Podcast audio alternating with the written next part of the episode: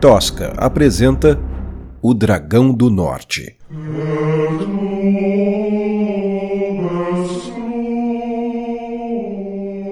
Capítulo 8 As portas se fecharam atrás dos cavaleiros e eles estavam dentro da tábua. Um salão escuro e ainda maior que o anterior, inspirado pelo legado de Arthur. Na parede oposta havia um palco ricamente adornado. Figuras douradas em alto relevo contornavam a estrutura, contando a história do cálice em estações, a chamada Via Gradalis. Na primeira estação, no canto inferior esquerdo, o momento em que Arthur retirava Excalibur da pedra. Na sequência, Arthur já coroado, pousando sua espada no ombro de um homem de armadura. Três guerreiros ao fundo simbolizavam os primeiros cavaleiros da Távola Redonda. No próximo quadro, cavaleiros rumavam para o leste, Arthur na frente, posição clássica, Excalibur erguida. Na sequência, o rei decapitava um guerreiro otomano. Os outros cavaleiros em luta numa perspectiva forçada. O próximo quadro era provavelmente o mais famoso. Talvez por isso era disposto no alto ao centro, um rei Arthur de pé sobre uma pilha de crânios, Excalibur aos céus. A outra mão do rei derramando o conteúdo de um cálice em sua própria boca momento que transformou a história da humanidade. O rei Arthur bebe do Santo Grau e se torna imortal, a prova viva da existência de Deus e governante do mundo pelos próximos 17 séculos. A próxima parte da Via Gradalis sempre intrigou Carlos. Ele não entendia por que sua inclusão na narrativa. Em todo caso, lá estava, à esquerda superior do palco. Um homem de túnica e barbas longas observava o rei no alto de uma colina. Ele está curvado, sorrateiro carrega debaixo do braço um vaso, como uma urna de restos mortais, a Caixa de Pandora. E finalmente, a última estação. Ao fundo, a urna aberta e um enxame de carrancas monstruosas emanando de dentro. No primeiro plano, o rei Arthur crava Excalibur no coração de Merlin, o homem de túnica e barbas longas. E o detalhe que mais incomodava Carlos, a expressão no rosto de Merlin, era um sorriso. De certa forma, Carlos entendia a motivação política para manter as duas últimas estações. As pessoas precisavam ser constantemente lembradas das ameaças pandorianas, os monstros, a pestilência, os demônios. Para isso servia a Via Gradalis, presente em cada igreja, cada escola, cada lar. Lembrar que o mundo é um campo de batalha de uma guerra entre as forças do mal e o exército de Deus, liderado pelo Santíssimo Rei Arthur, monarca do mundo. E cabia ao povo contribuir para as vitórias da luz contra as trevas. Não havia cidadão em Veracruz que não fosse capaz de recitar essas frases como um mantra. A resposta para a mais importante pergunta: qual é o sentido da vida? As luzes do ambiente foram reduzidas e apenas o altar permaneceu iluminado cortinas vermelhas se abriram ao fundo e clarins soaram. Um trono carregado por homens musculosos trouxe o rei para o centro do palco. Os dois servos da frente e os dois da retaguarda traziam a liteira de ouro com passos cautelosos e coordenados, conferindo ao rei um movimento cadenciado, não muito diferente de um fio do ar. As conversas cessaram automaticamente, parte em respeito ao rito, parte porque era impossível falar algo com a orquestração feérica da entrada real. Os cavaleiros retiraram seus elmos e se curvaram. O trono foi gentilmente pousado e os servos se retiraram sem dar as costas para o rei. Carlos evitava olhar diretamente para o palco. Quando os clarins silenciaram, um arauto surgiu e ordenou que os cavaleiros se apresentassem ao rei. Com uma precisão quase coreográfica, eles se ergueram, puxaram suas espadas e as apontaram para o alto. Os samurais, piratas e outros mercenários mostraram menos energia e precisão nos movimentos, mas seguiram o grupo. Carlos não esperava sentir pena do rei Dom Pedro VIII.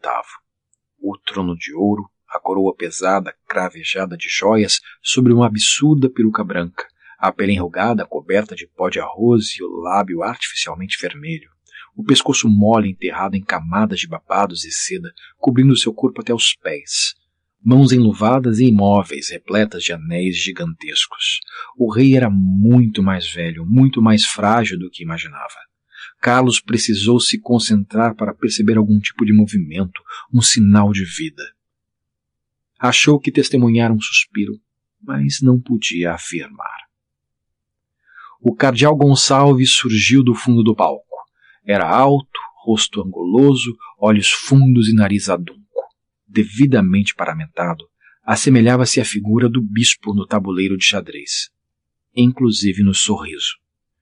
Que o cálice sagrado derrame bênçãos sobre todos vocês, corajosos cavaleiros, declamou de forma afetada ao ocupar o centro do palco.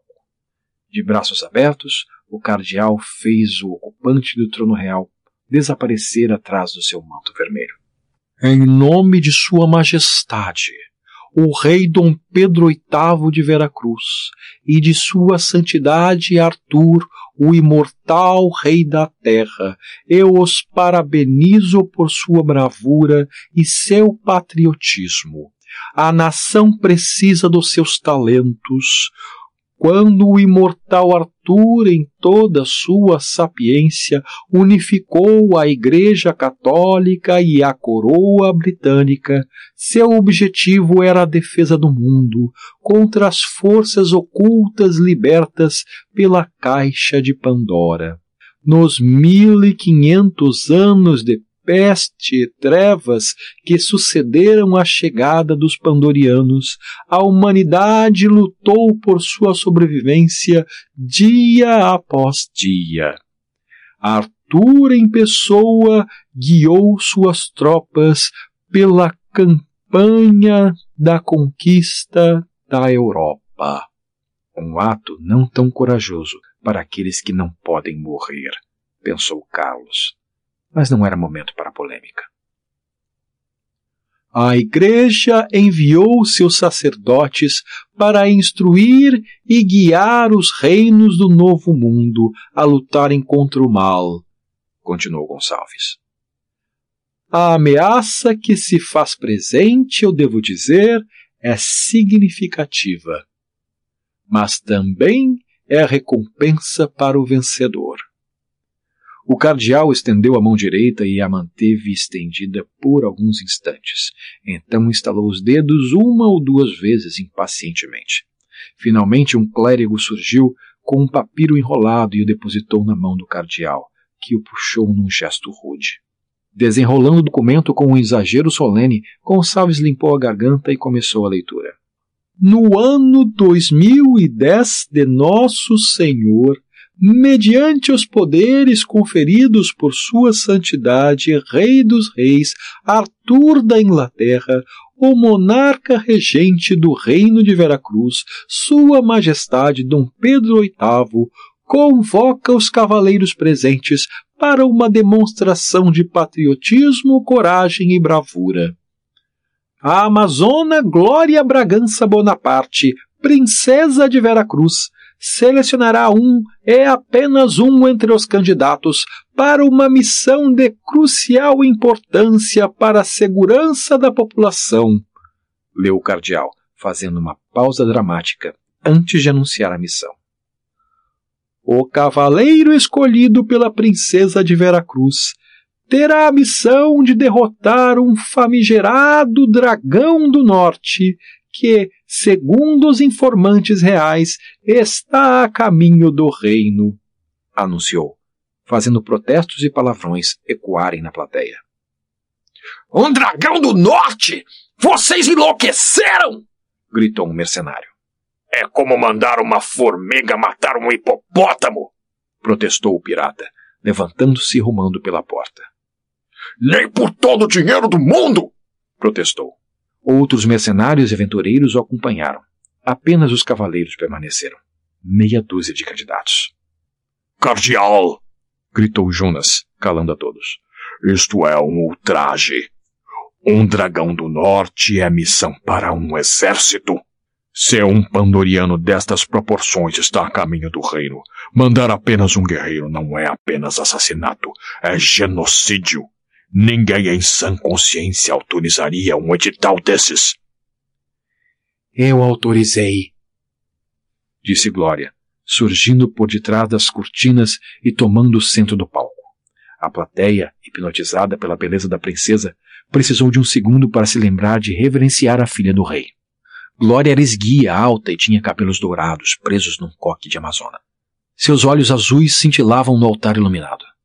Vestia sua armadura real e o metal seguia o contorno do seu corpo com precisão, num desenho ao mesmo tempo sensual e imponente. Você bem sabe, Jonas. Eu não sou conhecida por decisões levianas. Tampouco por covardia. Disse, sua voz suave, projetada com firmeza. Sim, Alteza. Sua coragem é lendária. Mas uma amazona não segue o mesmo código de um cavaleiro, disse Jonas. Uma amazona treinada na tábua de Arthur. Uma princesa amazona. Corrigiu Glória. Sim, Alteza. Uma amazona. Devo atribuir sua atitude insolente ao receio diante da missão, cavaleiro? Com todo respeito, Alteza. Ambos sabemos que não se trata disso. Disse Jonas. Não tenho receio de qualquer missão. Eu honro o nosso código.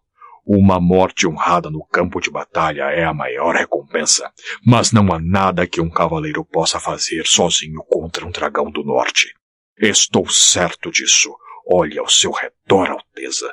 Os cavaleiros deste recinto foram todos treinados por mim. Eu sei do que são capazes. Talvez se combatêssemos juntos tivéssemos uma chance, ainda que mínima. Este edital coloca o reino em perigo. Sua falta de fé nos perturba, cavaleiro. Interrompeu o cardeal. Não devia, cardeal. Minha falta de fé é alimentada pela incrível conveniência deste edital. O que acontece se o cavaleiro falhar e o dragão destruir o reino? Se me recordo bem dos tratados dos reinos, a igreja nomearia um monarca arturiano para incorporar o território arrasado, não? Imagino quem Arthur nomearia como monarca regente no novo reino de Veracruz. Suas blasfêmias não serão toleradas! gritou Gonçalves. Glória levantou a mão e fez o cardeal se calar. Cavaleiro, suas preocupações e especulações foram ouvidas. Ainda está interessado? Caso contrário, retire-se, juntamente com os mercenários estrangeiros. Não há necessidade de justificar sua retirada. Jonas ia falar algo, mas engoliu as palavras e se retirou com passos duros. Mas alguém está com medo?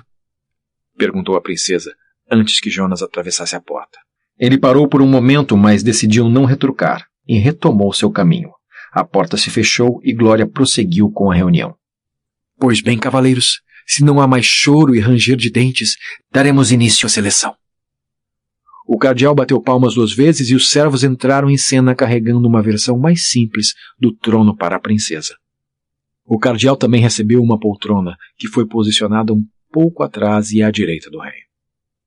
Glória observou os candidatos em silêncio por alguns instantes e depois anunciou: De acordo com as regras do edital, eu escolherei dois finalistas que apresentarão sua estratégia de combate ao fim do dia. Somente então um de vocês será declarado vencedor. Eu escolho Davi e Carlos. Davi sorriu confiante. Carlos não conseguiu se segurar e deu um soco no ar. Os demais cavaleiros se exaltaram. Todos esperavam que Davi fosse escolhido, mas Carlos, o novato, o que trouxe a irmã como escudeira? O que era aquilo? João e Maria contra o dragão? Ridículo! A decisão da princesa é irrevogável e inquestionável. Por favor, peça aos demais cavaleiros que se retirem, proclamou o cardeal, iniciando a procissão de descontentes. Parabéns, cavaleiros. Vocês têm até o pôr do sol para elaborar seus planos de ataque. A melhor estratégia será recompensada com a chance de defender o reino. E após o sucesso de sua missão, um de vocês receberá a recompensa máxima: desposar-me. E quando a hora trágica do falecimento do meu pai se abater sobre nós, governar Veracruz como novo rei, disse Glória, com um sorriso comedido. O anúncio da recompensa afetou os competidores de forma diferente. Carlos sorriu em desposar-me. Davi em governar Veracruz.